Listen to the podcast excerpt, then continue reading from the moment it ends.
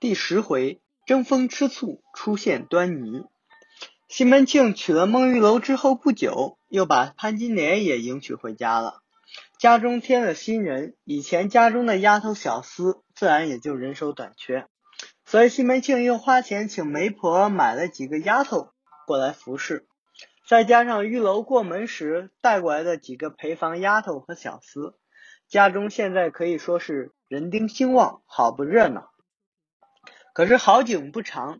一大家子表面上看着是风风光光，可是背地里却已经搞的是暗流涌动、剑拔弩张。这到底是怎么回事呢？我们知道，有人的地方就会有争斗，而且经过一定的时间，不同的人就会自然而然的根据不同的利益去向或者性情癖好结成小团体。现在这五位娘子便开始出现了这种情况。慢慢开始分化成小团体了。再说说这帮女人如何拉帮结伙之前，我们先来看看她们在家中的身份和地位。大娘子依然还是吴月娘，而且过去是，现在是，将来也是。只要西门大官人在一天，月娘就坐定了内侍女一号。毕竟她是大户人家出身，明媒正娶的正房太太嘛。别看西门大官人平时都只对其他太太嬉皮笑脸的，但家中凡是有大事，西门庆都会恭恭敬敬的过来和月娘商量。这就是正房的气派和气场啊。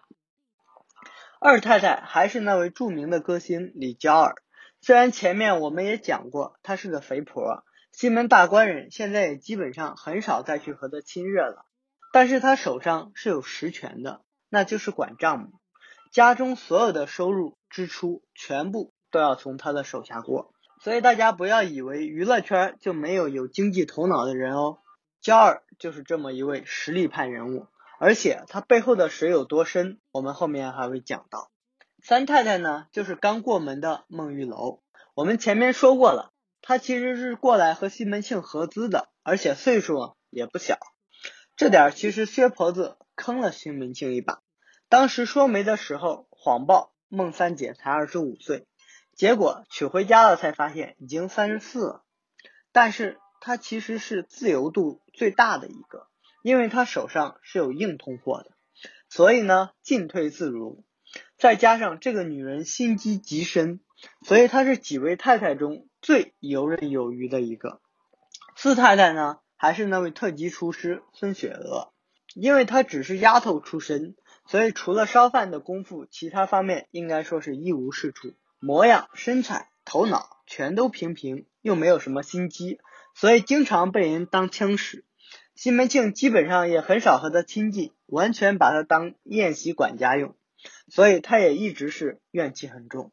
五太太呢，就是大美女加大才女的潘金莲了。但是我们说过，潘大美人能嫁到西门家，完全是个交通事故。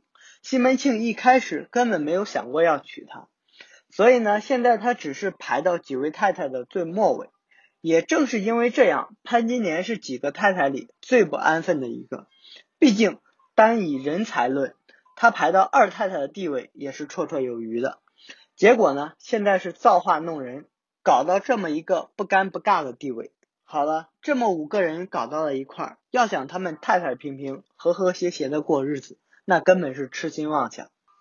新来的孟玉楼、潘金莲两人暗地里都想谋夺李娇儿手上的账目保险箱的钥匙，也就是他二太太的地位。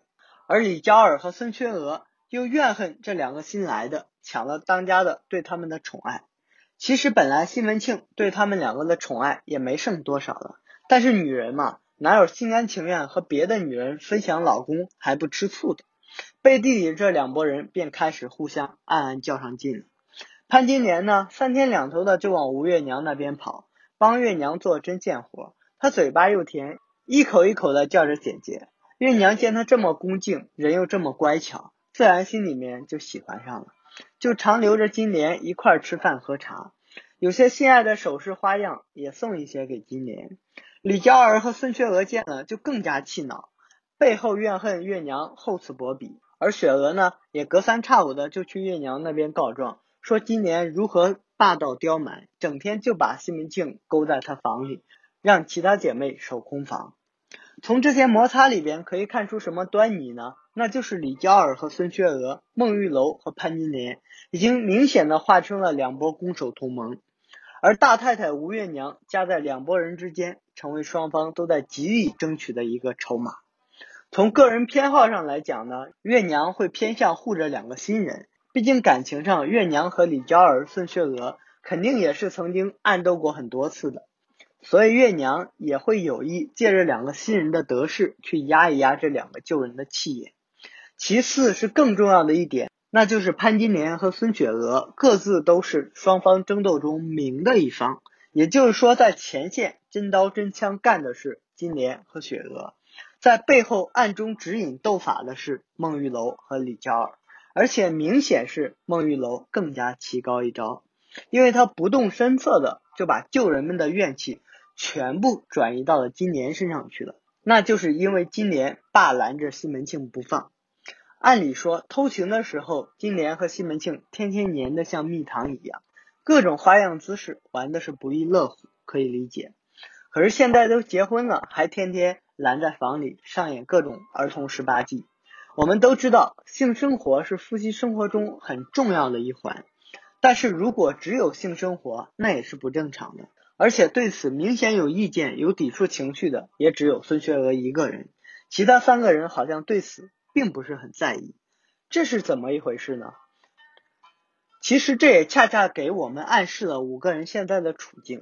金莲和雪娥的地位是很微妙的，他们都是需要靠着西门庆才能体现出存在的价值，而且对于潘金莲来说还更加紧迫。为什么这么说呢？我们来做一个很坏的假设。如果这会儿西门庆死了，这些个女人怎么办？月娘呢是高干子弟，大户千金，她的后路根本不用我们担心。玉楼本来就是一个富婆寡妇，大不了就担个可夫的骂名，那以后的日子还不是照样吃香的喝辣的。娇儿呢是著名歌星，还会管账，而且她的背景很硬，我们后面会继续说。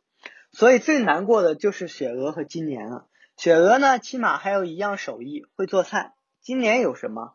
她那些才艺和房中术都是只能用来消遣娱乐，不能用来过日子。